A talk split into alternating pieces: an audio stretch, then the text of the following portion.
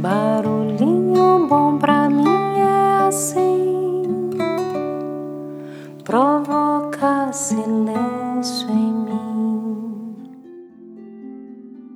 No Barulhinho Bom de hoje, vamos compartilhar um texto incrível de uma postagem da professora Lúcia Helena Galvão, que foi publicada em seu canal no Instagram, arroba prof. Lúcia Helena Galvão, que super recomendamos que siga e acompanhe onde ela escreveu sobre o bem e sobre a sede.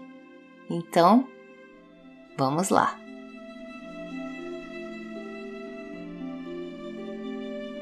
Alguém, esses dias, referindo-se a seus pais já falecidos, dizia: Sinto não ter sido boa o suficiente para eles. Como filósofos costumam não deixar passar uma palavra solta assim no ar, sem que antes que o ar a dissipe ela lhes diga algo, muitas coisas nasceram em mim a partir dessa afirmação. Em que consistiria ser bom o suficiente? O que é o bem suficiente? Aliás, suficiente para quê ou para quem?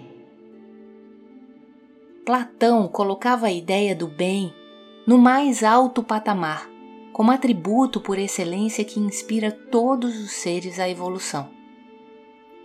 A planta que está à minha frente, exibindo suas sementes recém-nascidas em seus ramos, deve ser boa o suficiente para o que a natureza espera de uma planta. Faz fotossíntese, faz trocas gasosas com o meio, sustenta a cadeia alimentar. O inseto que anda por suas folhas lutando para sobreviver e procriar é bom o suficiente para um inseto.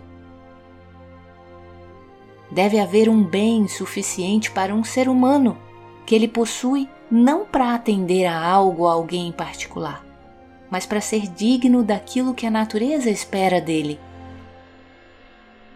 Humanidade. E se ele tem esse bem suficiente, creio que deve manifestá-lo em todos os seus atos e suas relações. Senão ele oscilaria, sendo e deixando de ser humano ocasionalmente, o que seria no mínimo imprevisível e estranho. Como eleger quais circunstâncias seriam dignas do nosso bem?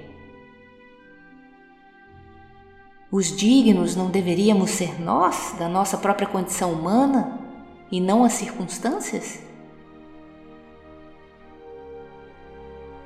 Então, ser bom o suficiente para com os pais e para com tudo mais consistiria em ser humano o suficiente, sempre. Imagino o universo como um grande lago, no qual todos os seres enchem seus copos o lago do bem. A bondade do lago como um todo não deve ser diferente daquela que tenho em meu copinho. Apenas me diferencio porque possuo só um pequeno copinho. Para ter mais bondade, talvez eu precisasse então aumentar esse copo com ciência para caber mais água nele. Se estou sedenta, ou deixo de atender à sede de alguém à minha volta, devo saber que meu pequeno copo já não é suficiente. Então, toda a sede do mundo poderia ser só duas coisas: angústia pelo pequeno copo que tenho, ou estímulo para o copo maior que posso e devo construir.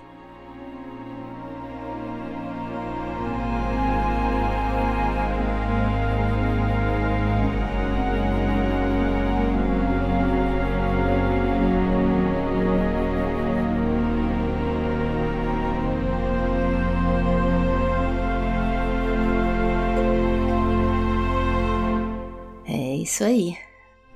Que possamos crescer e expandir continuamente. Que possamos ser a cada dia o nosso melhor, e isso é o suficiente.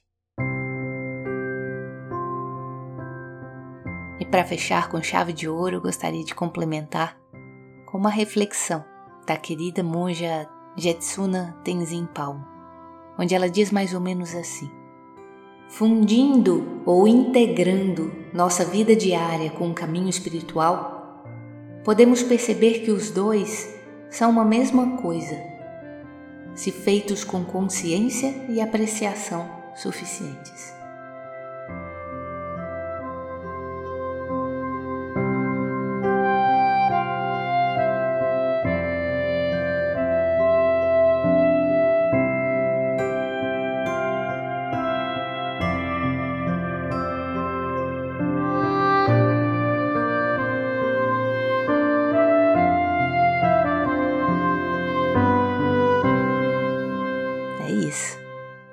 Que possamos então sempre transbordar o divino que habita em nós. E isso sempre será o suficiente.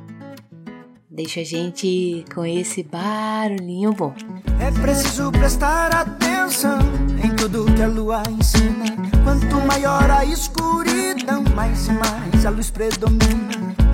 Vida pode ser simples demais se o ser humano não complicar. No jardim do amor nasce a flor da paz. É preciso saber e querer regar.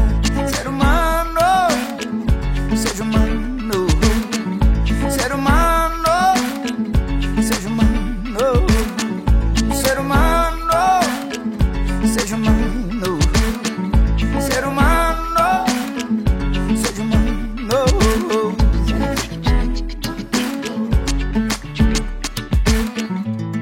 coração é uma grande usina, se renovando a cada segundo, a cada passo, em cada esquina. Temos a chance de mudar o mundo. Ser.